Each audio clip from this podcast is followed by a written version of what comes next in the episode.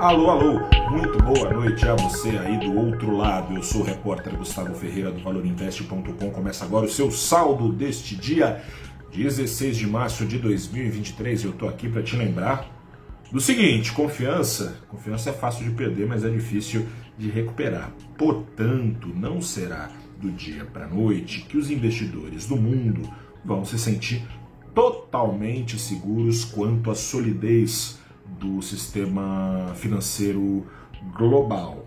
Mas hoje foi dia de alívio, hoje tivemos, tivemos ganhos de coragem, a ponto de o principal índice da Bolsa do Brasil apagar quase todas as perdas que vinham sendo acumuladas nesta semana sob impacto primeiro da quebra do CVB, o Silicon Valley Bank lá nos Estados Unidos, e também dos maus lençóis enfrentados pelo Credit Suisse, dos principais bancos da Europa. O Ibovespa subiu hoje 0,5 7%, reduzindo a queda parcial semanal a só 0,2%, isso enquanto o apetite ao risco era sinalizado também por uma queda de 1% do preço do dólar aqui no Brasil, que foi aos R$ 5,24. Seguinte, antes o apetite ao risco no mundo vinha caindo, embora menos juros fossem especulados hoje subiu o apetite ao, ao risco, apesar de mais juros não serem especulados, mas serem certeza. Seguinte, vamos lá. Vamos explicar por que, que o jogo virou. Primeiro e mais importante, investidores repercutiram hoje decisão do Banco Central Europeu que cuida dos países integrantes do bloco monetário do euro. BCE ignorou apelos dos bancos que fazem parte ali das economias da zona do euro e não teve nada de abotar nesta manhã a alta de juros que estava prevista antes do caos começar.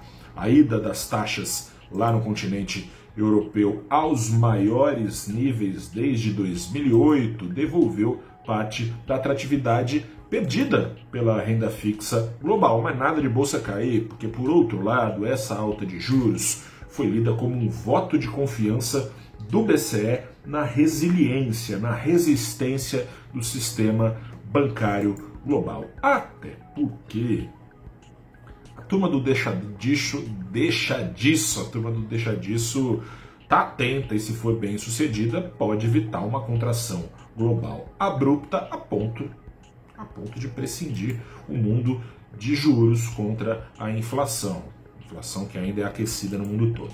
Nos Estados Unidos, uma espécie de fundo garantidor de crédito, uma espécie de FGC parecido com o que tem aqui no Brasil, esse fundo parece capaz de evitar que nenhum correntista de banco, seja lá qual for a crise, fique a ver navios. Além disso, grandes bancos, JP Morgan, enfim, Periquito Papagaio, um monte de banco aí é, lá nos Estados Unidos, Citibank, esses bancões todos, se uniram para impedir novas falências. Hoje pegou muito bem com o mercado a notícia de aportes conjuntos na bagatela de 30 bilhões de dólares serão feitos no First Republic. Já tinha ouvido falar? Eu também não. Enfim, muito prazer ou desprazer. O First Republic evita assim que seja o terceiro banco quebrado nos Estados Unidos em menos de uma semana corta para o continente europeu. Lá na Europa, o Banco Central Suíço já avisou que fará injeção bilionária de até 50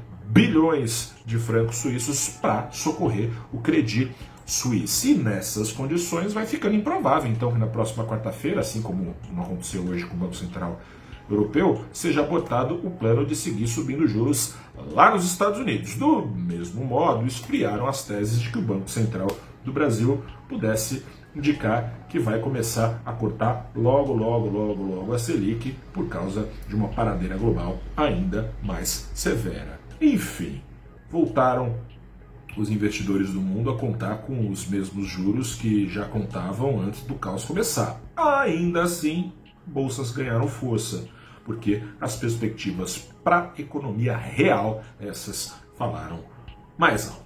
Eu fico por aqui, um grande abraço para você. Amanhã a gente já fala mais e você já sabe. Saldo do dia de sexta-feira é saldo da semana também. A gente fala sobre esses dias que ter sido nervosos amanhã. Um grande abraço, boa noite, até a próxima. Tchau.